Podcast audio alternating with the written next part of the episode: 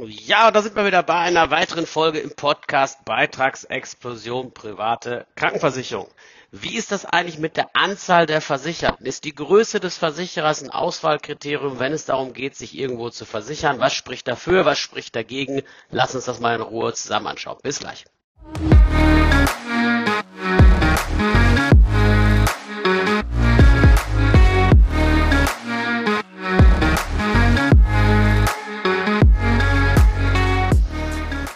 wenn du anfängst, das ganze Thema private Krankenversicherung auseinanderzunehmen und dir die Frage stellst, wo sollst du dich denn jetzt versichern?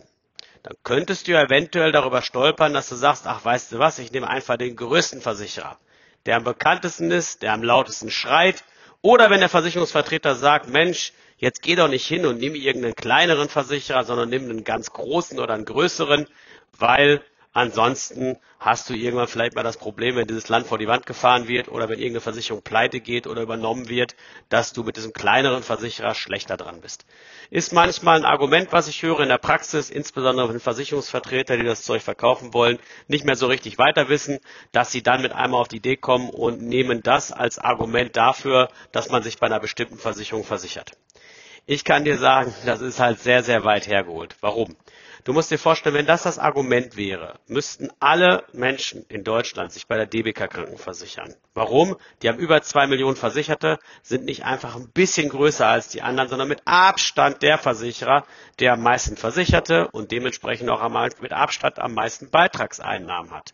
Nur, eins ist natürlich auch klar, wenn man mal ein bisschen hinter die Kulissen guckt und sieht dann und sagt sich, Mensch, ist das denn wirklich so ein wichtiges Kriterium? Wie ist das denn in der Praxis? Stellt man fest, dass komischerweise kleinere Versicherer, die bei weitem nicht so viele Versicherte haben, 40, 50, 60.000 Versicherte nur, oftmals in der Finanzstärke seit Ewigkeiten bei allen Ratings, also wenn Stresstests gefahren werden, hinsichtlich was wäre, wenn sich 2008 wiederholt, ähm, ganz, ganz oben auf dem Treppchen stehen, wesentlich finanzstärker sind. So hat zum Beispiel Finanztipp eine Auswertung gemacht, wo sie die größten Ratingagenturen, Morgen Morgen, Escor und MapReport, äh, gemittelt hat Ende 2020 und ist zu dem Ergebnis gekommen, dass eine DBK nur im Mittelfeld ist. Also von allen deutschen Krankenversicherungen, obwohl sie so groß sind, von der Finanzstärke, von der Fallkraft, nur im Mittelfeld. Das heißt also, hier ist die Sicherheit lange nicht so hoch wie bei kleineren Versichern. Ja, wie kommt das? Warum ist dieses Kriterium wirklich an den Haaren herbeigezogen? Du musst dir das einfach so vorstellen, natürlich brauchst du als Versicherer eine kritische Größe. Wenn du erst 2, 3, 4, 5.000 Versicherte hast, dann sind natürlich Einzelrisiken, also wenn dann irgendwie in deinem Tarifwerk irgendwie relativ viele Leute krank werden, in kurzer Zeit noch ein Problem. Irgendwann, wenn du 20, 30, 40.000 Versicherte hast und hast nicht 10 Kollektive, dann relativiert sich das. Was heißt das? Nimm dir beispielsweise, keine Ahnung, meine Hallische Krankenversicherung. So, die sind einigermaßen oben mit bei von der Größe, haben mehrere hunderttausend Versicherte. Nur das Problem ist, das nützt dir als Kunde nichts, weil die auch diverse Tarifwerke haben, in denen die aufgeteilt sind. Das heißt, in einem Tarifwerk sind gar nicht so viele, wie es nach außen erscheint. Und da jedes Tarifwerk einzeln kalkuliert wird, ist das erstmal kein Vorteil. Es ist sowieso kein Vorteil, weil am Beispiel der DBK festzumachen, nur weil du viele Versicherte hast, nur weil du theoretisch viel Geld einnimmst, heißt ja noch lange nicht, dass du deine Zahlen im Griff hast, dass deine Ausgabenpolitik vernünftig fährst, dass du nicht so viel in Vertrieb reinschenkst und dass du im Grunde genommen deine Kunden, im, äh, deine Kunden auch so präventiv unterstützt, dass sie eben möglichst lange gesund bleiben. Das kannst du zum Beispiel darüber machen, indem du hingehst und sagst, jo, Vorsorgeuntersuchungen werden bei uns ohne Einschränkung übernommen, auch nicht beschränkt auf gesetzlich eingeführte Programme. Mach das bitte, sodass du länger gesund bleibst, weil das ist für alle Versicherten positiv. Das kannst du darüber machen, wenn du gar nicht erst hingehst und irgendwelche Billigtarife auf den Markt schmeißt. Also ihr müsst euch vorstellen, die meisten Versicherer, die jetzt irgendwie mit den ganzen Strukturvertrieben zusammenarbeiten, mit Check 42 und Co., die gehen hin und versuchen wirklich jeden Kunden abzufischen. Und dann legt man sogenannte Köder-Billigtarife auf, wo du dich als, keine Ahnung, 25, 30-Jähriger 250, 300, 350 Euro privat versichern kannst. Die Hallische hat sowas, die Hanse hat sowas und diverse andere. Das Problem bei diesen Tarifen ist, du lockst dir dort Risiken in deinen Bestand rein, die willst du eigentlich gar nicht haben. Denn wenn dann irgendwie der Lkw-Fahrer mit einem, äh, einem Fahrzeug oder der kleinstgewerbende Treibende, der irgendwie so ums Überleben kämpft, sich dort versichert, dann ist immer das Problem, wenn der nicht zahlen kann, dann kannst du dem als Krankenversicherer nicht kündigen. Du musst dem weiter eine Notversorgung bieten. Wenn der Schmerzen hat, geht zum Arzt, zahlst du. obwohl du keine Beiträge einnimmst. Das hat der Generali respektive Zentral 2011 komplett das Genick gebrochen. Die mussten ihre, ihren Vertrieb nahezu komplett einstellen. Die Prämien sind extrem in die Höhe gegangen seitdem weil sie eine sehr, sehr hohe Nichtzahlerquote hatten. Wie haben sie die entsprechend zustande gebracht? Indem sie mit den falschen Werbeargumenten nach draußen gegangen sind und haben diese Ködertarife für gut und günstig an irgendwelche Leute, die eigentlich besser gar nicht in die private gehen sollten, die besser in der gesetzlichen geblieben wären, verkauft und dementsprechend sich viel faule Eier ins Nest gelegt. Und man sieht, Geschichte wiederholt sich. Leider, leider haben andere Versicherer oder viel zu viele Versicherer dadurch nicht gelernt und dementsprechend machen sie heute genau das Gleiche. Das sind so ein paar Schutzmechanismen, die du fahren kannst, um einfach dafür zu sorgen, dass deine Zahlen im Zaum bleiben, aber auch, dass du im Bedingungswerk nicht irgendwie das Portemonnaie an wirklich jeder Stelle aufmachst und irgendwelchen Scharlatanen oder Leute, die Wucher nehmen wollen oder für irgendwelche, was weiß ich, Behandlung, das Dreifache von jedem guten Arzt, den es noch so gibt, entsprechend haben wollen. Ähm, auch da muss ein Versicherer aufpassen. Das sind alles so Kriterien, wie kannst du deine Zahlen im Griff halten.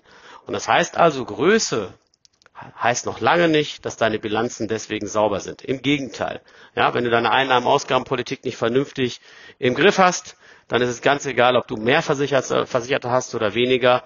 Das ist hier überhaupt kein Argument pro oder contra irgendeiner Krankenversicherung. Ich weiß aber, dass das da draußen missbraucht wird, deswegen auch extra die Folge weil das am Ende des Tages, wenn der Versicherer zumindest mal eine kritische Größe erreicht hat, Kokolores ist. Ja? Es gibt Versicherer, die haben sau viele Versicherte, wenn ich mir zum Beispiel die UKV und die BBKK angucke, wenn man die zusammennimmt, das ist im Grunde genommen ein Haus, dann kommt da ordentlich was zusammen. Die sind aber von der Finanzstark so ziemlich am, Finanzkraft so ziemlich am Ende der kompletten Fahnenstange von allen Versicherungen, die wir in Deutschland haben. So, was soll man jetzt dazu sagen? Deswegen lass dich da nicht blenden, glaubst du im Blödsinn nicht. Guck dir lieber die Bilanzen über entsprechend viele, viele Jahre an, wie finanzstark der Anbieter ist, ähm, respektive wie gut er seine Zahlen im Griff hat. Dann gehst du noch hin, wie wir es immer entsprechend schon besprochen haben, lässt dir einen Beitragsnachweis über mindestens 25 Jahre geben, nicht in irgendeinem Tarif, sondern genau der Tarifkombination, die du abschließen sollst, so dass du wirklich nicht die Katze im Sack kaufst. Und dann im letzten Punkt, dann machst du dir erst die Syphisus-Arbeit und studierst das Kleingedruckte und sorgst dafür, dass da keine kleingedruckten Fehler drin sind, die dich im Ernstfall Kopf und Kragen kosten können. Und dann ist die Messe auch gelesen. So kompliziert ist das nicht. Man darf eben nur nicht von diesen, ja, ich weiß nicht, weiter Werbeargumenten da irgendwie äh, sich verleiten lassen und denken, oh ja, das ist ja irgendwie logisch, wenn eine Versicherung viele versichert hat, dann ist die auch sicherer. Ja? Das ist definitiv nicht der Fall. Und deswegen bin ich auch froh, dass du hier im Podcast bist und diese Sachen anhörst. Das zeigt einfach, dass es dir nicht ausreicht, hier irgendwie ein bisschen Hochglanzpolitik zu betreiben, wenn es darum geht, sich langfristig vernünftig zu versichern. Denk immer daran, du überweist dann so eine private Krankenversicherung mal gut und gerne eine halbe Million und mehr. Und deswegen ist jede Sekunde, die du gerade investierst, richtig gut investiert. Und ich bin ehrlich, ich sage das viel zu selten, aber ich freue mich riesig, dass du dabei bist und ähm, freue mich vor allen Dingen auch, wenn du in Zukunft entsprechend vielleicht ein bisschen mit dafür sorgst, dass mehr Menschen von diesem Podcast mitbekommen, denn das ist jetzt nichts, wo ich Werbebudget drauf geben kann oder es überhaupt entsprechend mache, weil, musst du überlegen, die kriegst du organisch, wenn überhaupt ans Wachsen und nicht irgendwie bei Amazon, wo du Pay-per-Click oder sowas bezahlst. Deswegen geh gerne hin und teile die Information, behalte nicht für dich und dann haben wir im Grunde genommen, glaube ich, alles schon viel, viel richtig gemacht. Ja, da war sie wieder die nächste Folge in unserem schönen Podcast. Super cool, dass du dabei gewesen bist. Und ich denke einfach auch bei dieser Folge ist es einfach wichtig, dass du sie angehört hast, zumindestens wenn du noch mit der Frage beschäftigt bist, wo du dich langfristig sauber versichern kannst. Und wenn du Unterstützung brauchst, wenn du sagst, Mensch, Dieter, kannst du da irgendwie helfen, geh gerne auch mal auf meine Seite drauf, www.dieterhomburg.de. Da habe ich auch noch vielen coolen Stuff draufgepackt. Oder kauft ihr auch gerne das Buch Altersvorsorge für Dummies, da gehe ich auf die Krankenversicherung auch ein. Ein ganzes Kapitel ist nur, wie mache ich private Krankenversicherungen richtig. Oder wenn du Lust hast, die Abkürzung zu nehmen, wir sind in der Regel auch nicht weiter weg als das nächste Telefon oder Computer, wo du kurze Mail schreiben kannst. Dann melde dich gerne. In diesem Sinne, lass es dir gut gehen. Bis ganz bald, dein Dieter.